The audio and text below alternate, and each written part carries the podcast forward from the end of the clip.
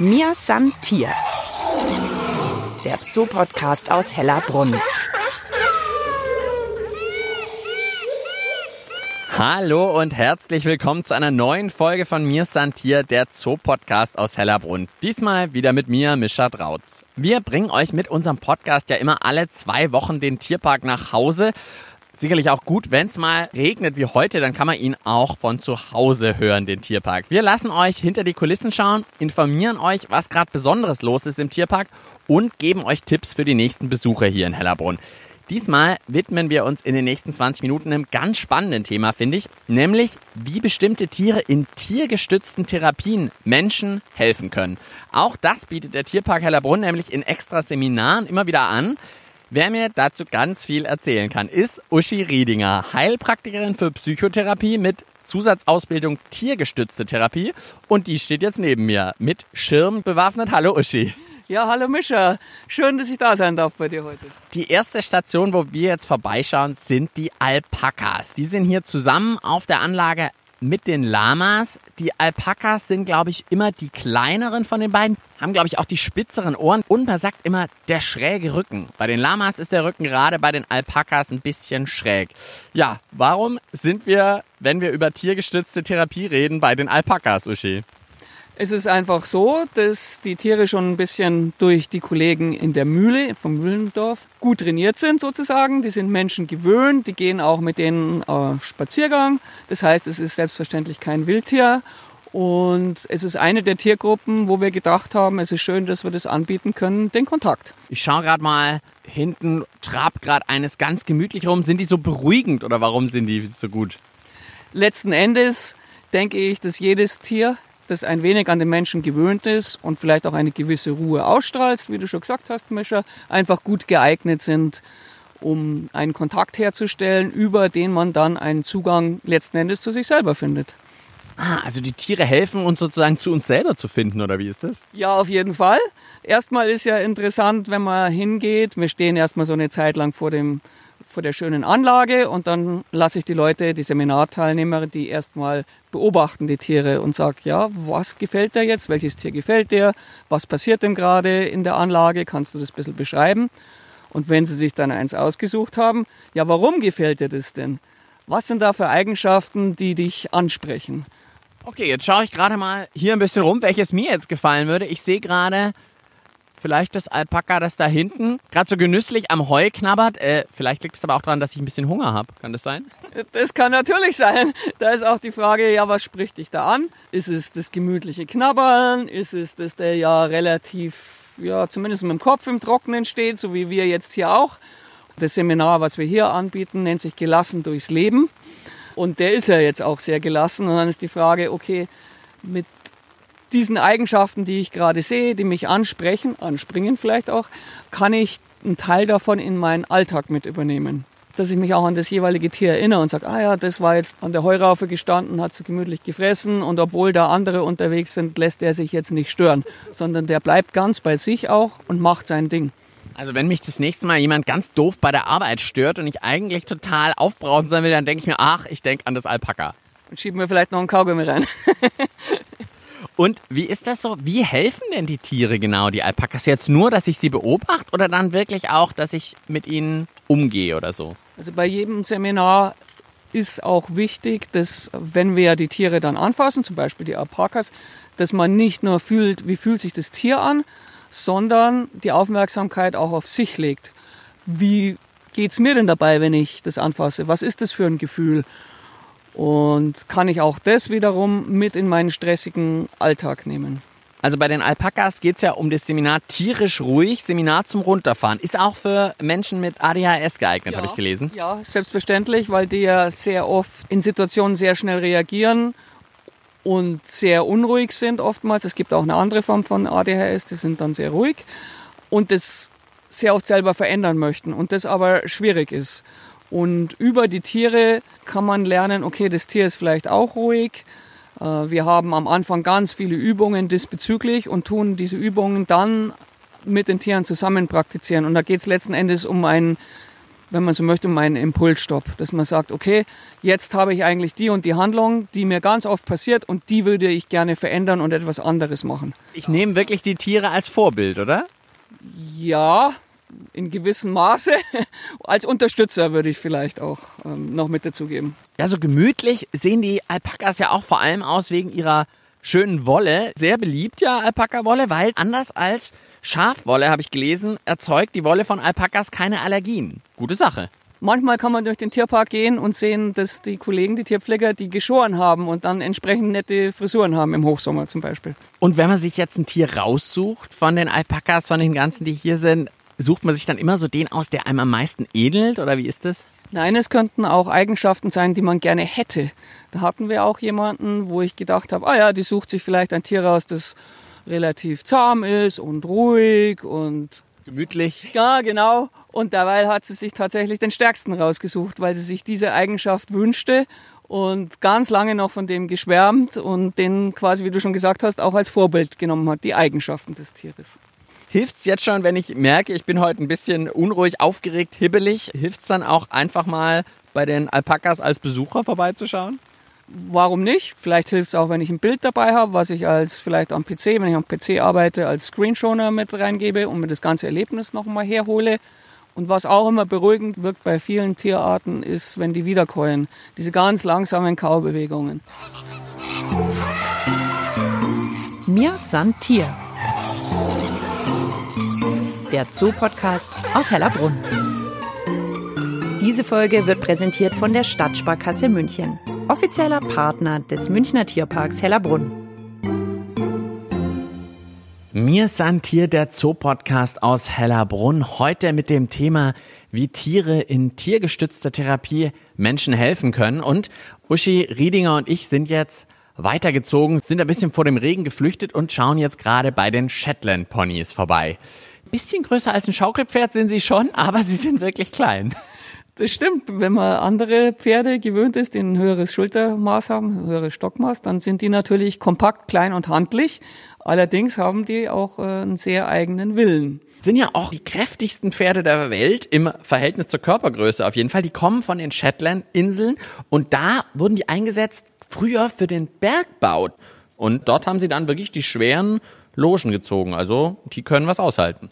Wahrscheinlich auch extra gezüchtet worden, dann rausgezüchtet worden für das, was man sie damals verwendet haben. Finden auch, sagen wir mal, Anwendung in Kutschfahrten zum Beispiel. Aber bei unserem Thema heute, tiergestützte Therapie, machen die Shetland Ponys natürlich was anderes. Fürs Seminar Gelassen durchs Leben, tiergestützte Therapie mit Ponys soll bei Niedergeschlagenheit helfen. Ja, unter anderem gelassen durchs Leben ist halt, wenn ich mich sonst vielleicht in Familie oder im Beruf eingebunden fühle und einfach mal ein Seminar belege, Zeit für mich. Dann ist die Gelegenheit, sich bei den Ponys mal zu entspannen, sagen wir mal. Sag mir nochmal genau, wie helfen mir jetzt die Shetland Ponys? Es ist immer die Begegnung. Also das erste ist schon mal die Anmeldung zum Seminar, dass ich sage, okay, an dem Tag mache ich was für mich, konzentriere mich vollkommen darauf und gehe dann zu der Tierart, die jetzt wir ausgewählt haben. Einfach auch deshalb, weil die A Menschen gewöhnt sind und B der Zugang auch ein leichter ist. Die Ponys sind von Haus aus auch ein bisschen neugierig und wenn man dann mit den äh, Seminarteilnehmern das Gehege betritt, dann kommt schon mal das eine oder andere her, stupst einen an, nimmt mal Kontakt auf und ist natürlich auch immer schön, wenn man so leicht in Kontakt treten kann. Und Tiere, so geht's mir ja auch selber, wenn ich in den Tierpark gehe, irgendwie muntern die einen auf. Ja, also oftmals ist es so, dass man sich ja schon beim Anblick von Tieren erfreut, weil die vielleicht ein schönes Fell haben und wenn man da mal drüber streicht, ist die Berührung angenehm. Und immer wenn eine Berührung stattfindet, egal ob zwischen Mensch und Tier, wo man sich sympathisch findet oder angenehm, dann gibt's ja auch noch ein tolles Hormon, dieses Oxytocin, das als Bindungshormon bezeichnet wird. Dadurch fühlt man sich auch gleich ein Stückchen besser. Also das ist nicht nur was, was visuelles, sondern es ist tatsächlich auch was hormonelles, was einem damit auf den Weg gegeben wird. Und außer, dass ich den Ponys jetzt in ihre Knopfaugen schaue und sie mal streicheln kann, was gibt's noch für Übungen bei tiergestützter Therapie mit den Ponys? Also man hätte natürlich die Möglichkeit, etwas näher in Kontakt zu treten, dadurch, dass ich das striegeln kann oder vielleicht auch mal einen Huf hochheben und vielleicht auch einen Huf auskratzen kann. Und das ist für viele Menschen auch toll, wenn die sehen, ich kann etwas für einen anderen tun. das ist auch nochmal einfach ein schönes Erleben mit den Knopfaugen und sowas. Es muss schon so ein bisschen vertrauensvoll sein. Ich kann es jetzt nicht äh, tiergestützte Therapie mit einem Pinguin machen. Grundsätzlich kann man das mit jedem Tier machen. Es fragt sich halt, ist der Pinguin das gewöhnt? Kann man dann bestimmte Sachen, die man vorher, Techniken, die man vorher geübt hat, äh, mit dem Tier einüben oder nicht? Oder hat der Mensch einen besonderen Bezug zum Pinguin und der mag den besonders, dann kann man natürlich auch da davor stehen, den beobachten und darüber Gespräche führen. Das ist alles möglich. Aber in Kontakt treten ist halt dann doch leichter mit einem Pony oder einem Alpaka. Auf jeden Fall. Also Pinguin streicheln würde ich jetzt nicht unbedingt empfehlen. Will der Pinguin ja auch nicht. Nee. Also was auch ganz toll funktioniert, ist zum Beispiel mit Hühnern, wenn die ein bisschen zahm sind das sind ganz tolle Tiere, auch jedes Huhn mit einem eigenen Charakter und die kommen her und wenn man die auch vielleicht ein paar Körnchen auf die Hand legt und die picken einem das dann, da ist auch eine Begegnung. Wie gesagt, es geht mit ganz, ganz vielen Tieren. Also, wer sich für solche Seminare interessiert mit tiergestützter Therapie, einfach auf der Internetseite des Tierparks, also unter hellerbrunn.de nach Seminaren suchen. Dann seht ihr, was alles angeboten wird. Und zu einem spannenden Seminar wollen wir gleich noch mehr hören? Dazu gehen wir jetzt in die Tierparkschule.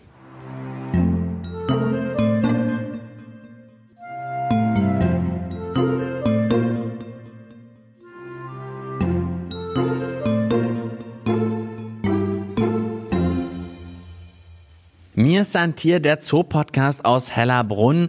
Heute reden wir über tiergestützte Therapie. Und Uschi Riedinger, jetzt sind wir an einem Ort, wo die Tiere ja nicht mehr so richtig die Helfer sind, sondern eigentlich, wo man eher so ein bisschen Angst vor den Tieren hat. Es geht um Spinnen- und Schlangenängste. In dem Fall jetzt Schlangenangst. Wir sind vor einem Terrarium mit einer großen Schlange. Ja, mit einem Königspython, der von uns Nobby genannt wird. Ich bin immer froh, wenn ich ans Terrarium gehe und die Schlange sehe, weil dann weiß ich wenigstens, wo sie ist erstmal. Ja, hast du denn auch ein bisschen Bedenken?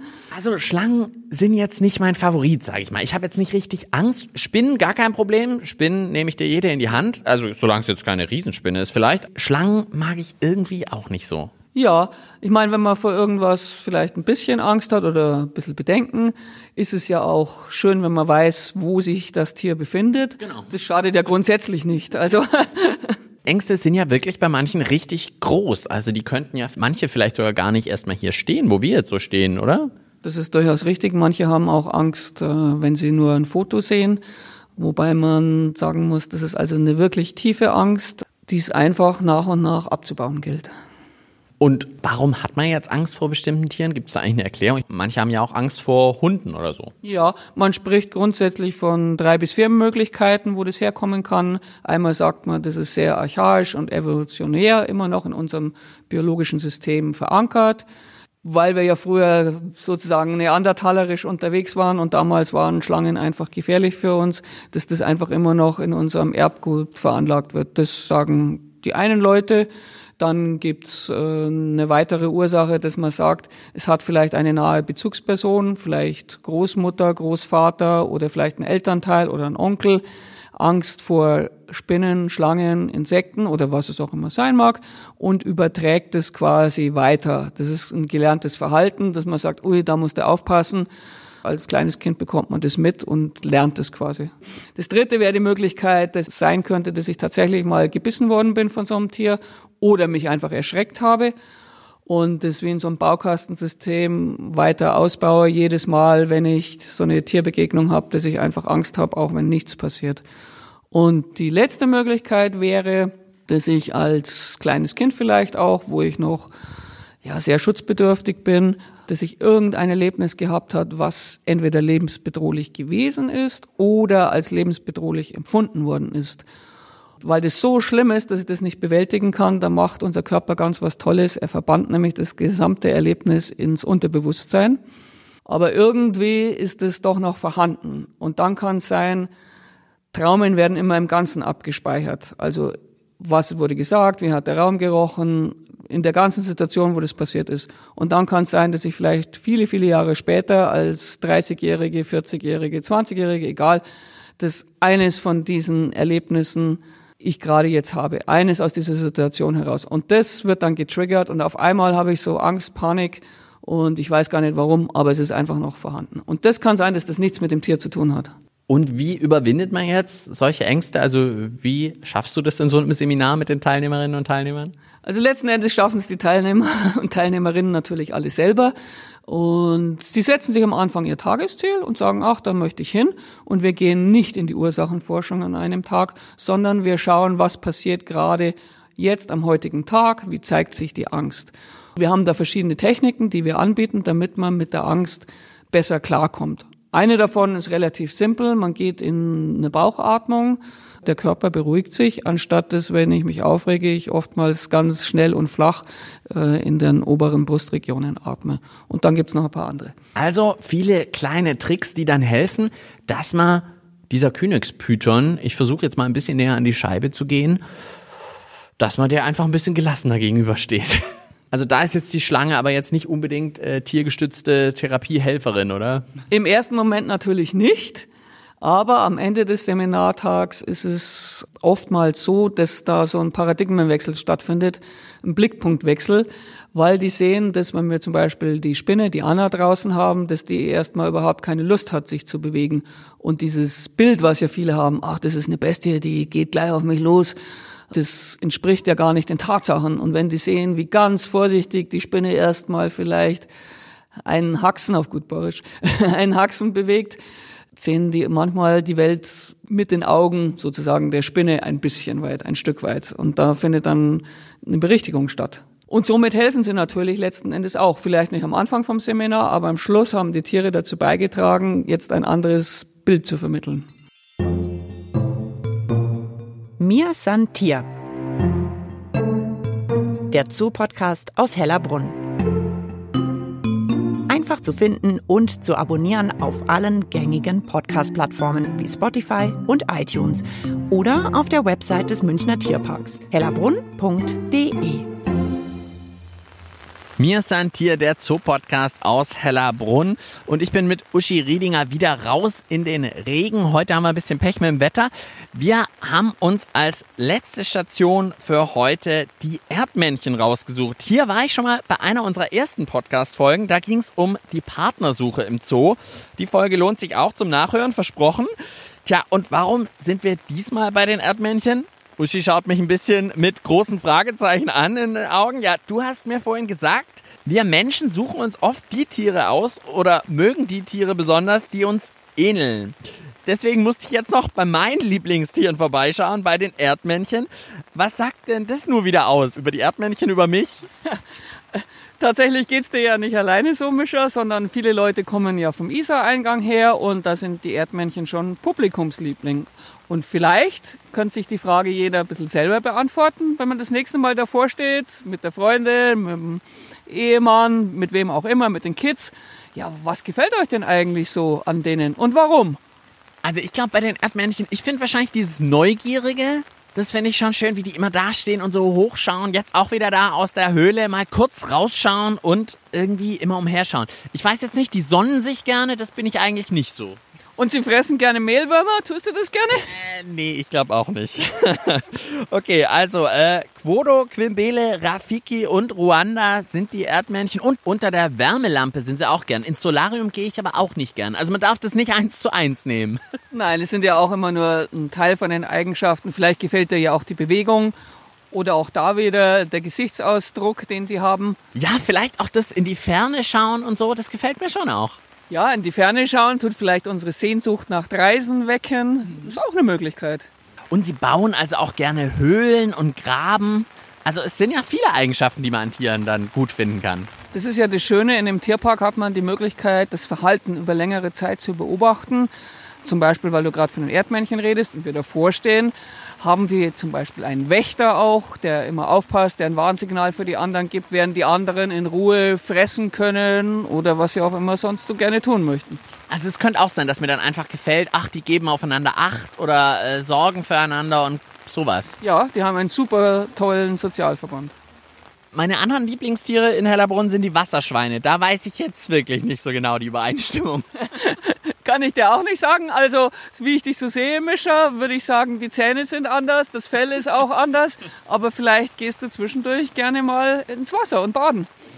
Also da kann sich jetzt mal jeder von euch Zuhörerinnen und Zuhörer überlegen, was sein Lieblingstier in Hellerbrunn ist. Und beim nächsten Besuch lasst ihr euch richtig viel Zeit mit dem Tier und überlegt mal, was das vielleicht bedeuten könnte, warum ihr euch ausgerechnet mit diesem Tier so verbunden fühlt. Bestimmt findet ihr coole Gemeinsamkeiten zwischen euch und eurem Hellerbrunn-Liebling. Besser kann man es nicht sagen. Vielleicht liegt die Ähnlichkeit ja auch eher visuell, im Anschauen oder auch im Verhalten. Wer weiß. Besten Dank dir, Uschi Riedinger. Ich habe heute auch wieder richtig viel mitgenommen, vor allem wie viele Tiere als tierische Helfer bei tiergestützter Therapie helfen können. Alpakas, Lamas, Ponys, aber ja auch doch Schlangen, weil man mit ihnen Schlangenphobie helfen kann und eigentlich alle, weil man in ihnen irgendwas erkennen kann von sich selber.